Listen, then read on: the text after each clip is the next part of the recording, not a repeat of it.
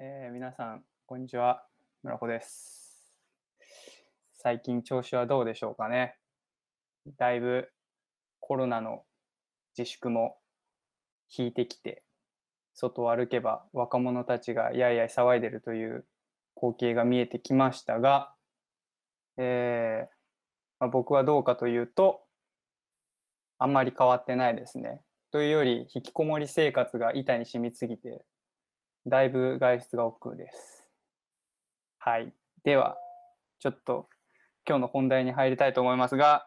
僕、確か前回、ラジオで、えーと、今度9月にイベントをするから、その、えーと、準備でいろいろ調べていることをラジオでも今後言うかもねっていうアナウンスをしたと思うんですけど、まあ、というわけなんで今日も今自分がリサーチしていることの共有をしていきたいなと思います。はい。で、えー、とその今調べてることなんですけど、えーアルス・エレクトロニカというとある国のとある国のというかオーストリアのイベントについて今調べていてでちょっとこのアルス・エレクトロニカっていうものの説明をします。まず皆さん芸術とかアートとか技術とかってどうだろう？興味ある人多いかな、まあ、意外と好きな人は多いと思うんですけど。そうだな。なんか身近なところで言うと落合陽一さんとかあの人は、まあ、メディアアートとか言う言われていてなんか技術的なことでアート活動するしてる人だと思うんですけど。まあ、他にも落合陽一さん以外にもメディアアーティストみたいな人はたくさんいてでそういうメディアアーティストというか、まあ、メディアアートっていう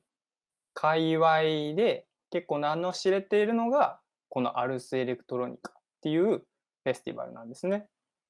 でこれはオーストリアのリンツっていうところで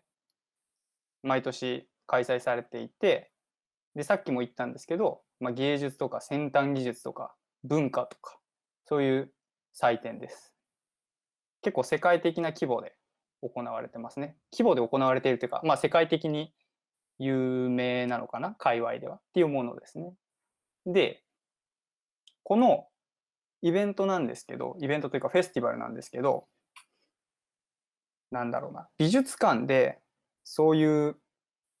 催しをするという感じではなくてもうリンツっていう街全体を巻き込んだそのリンツ市の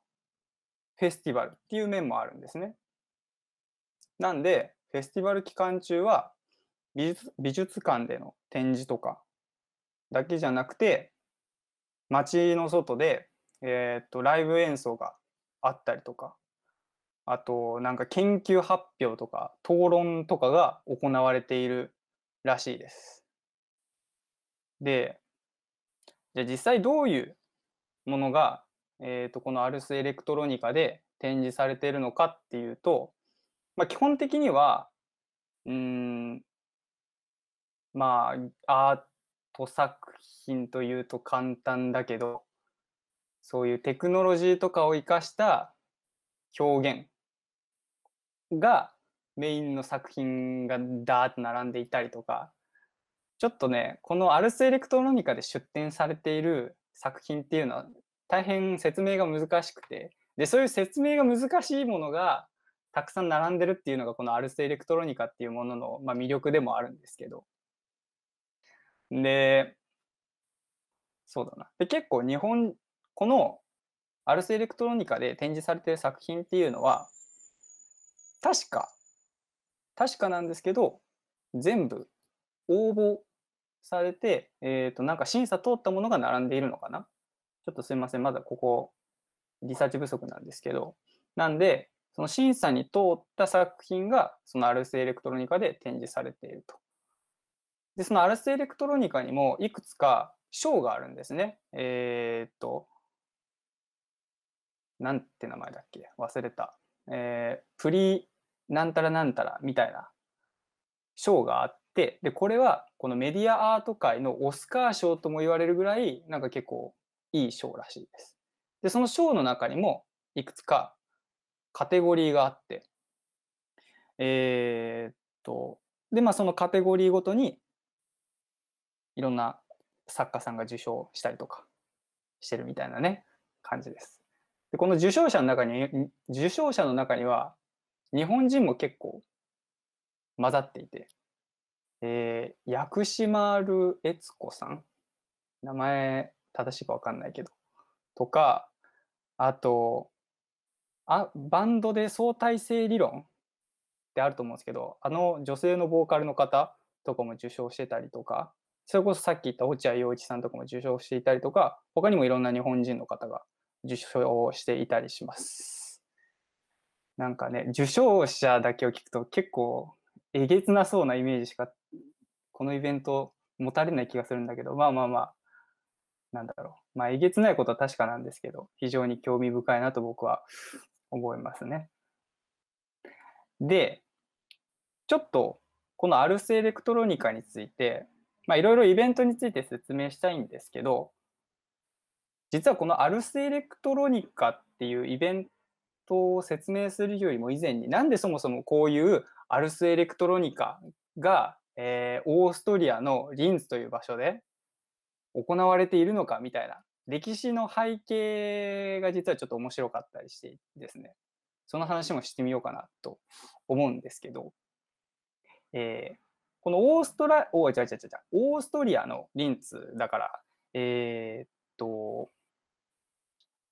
うんなんだろうな。ここは第二次世界大戦中にえー、ナチス・ドイツによって支配された町なんですね。このオーストリアのリンツっていうのは。で、僕ら、僕らというかサクドリズでは以前、えーと、ヒトラーの、えー、ヒトラーの映画というか、えー、なんだろうな、そういうナチス・ドイツがテーマの映画を見たから、ちょっとまあイメージしやすいと思うんですけど、まあ、ああいう侵略が侵略というか征服が行われていたとリンツで。で、この時、ヒトラーはですね、このリンツを自らの理想の芸術都市、ヒトラポリスにするみたいな計画も考えていたらしく、そういう、まあヒトラーさんもともと作家さんというか芸術家ですから、売れてないですけど、まあそういう芸術都市を作ろうみたいな計画もあったらしいです。で、ちなみに結論から言うと、このヒトラポリスっていうのは、えー、っと、達成はされませんでした。その前に第二次世界大戦が終わりました。で、この第二次世界大戦後、えー、っと、リンツはですね、えー、っと、ミュンヘンとウィーンっていう、まあ、町の、えー、決戦点。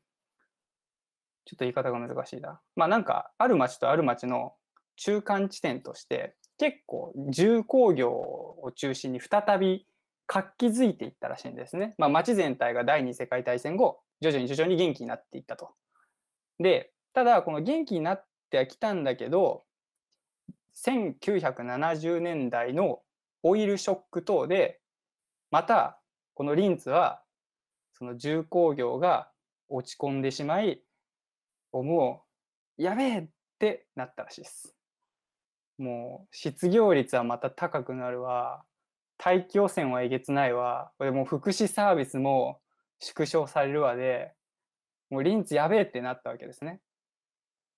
でこのリンツはもうこのままではいかんと方向転換をしないといけないっていうことでそその解決策としてリンツが取ったのがこう文化政策としてのアートとテクノロジーだったっていう。ちょっともう少し詳しく説明するんですけど、これはつまり、つまらない職業訓練を実施するんじゃなくて、市民自らが主体的に参加をする機会を生み出し、新たな価値観とスキルを普及させ、えー、産業構造の転換を図ろうとしたっていうのが、えー、とある資料に書いてました。だから、いいですよね。これなんか、僕すごいいいなと思って、単純にいろいろ教え込むんじゃなくて、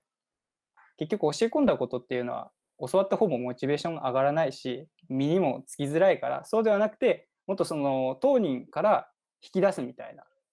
考え方ですよね。はい。っていうので、このアートとテクノロジーっていうのが、こう、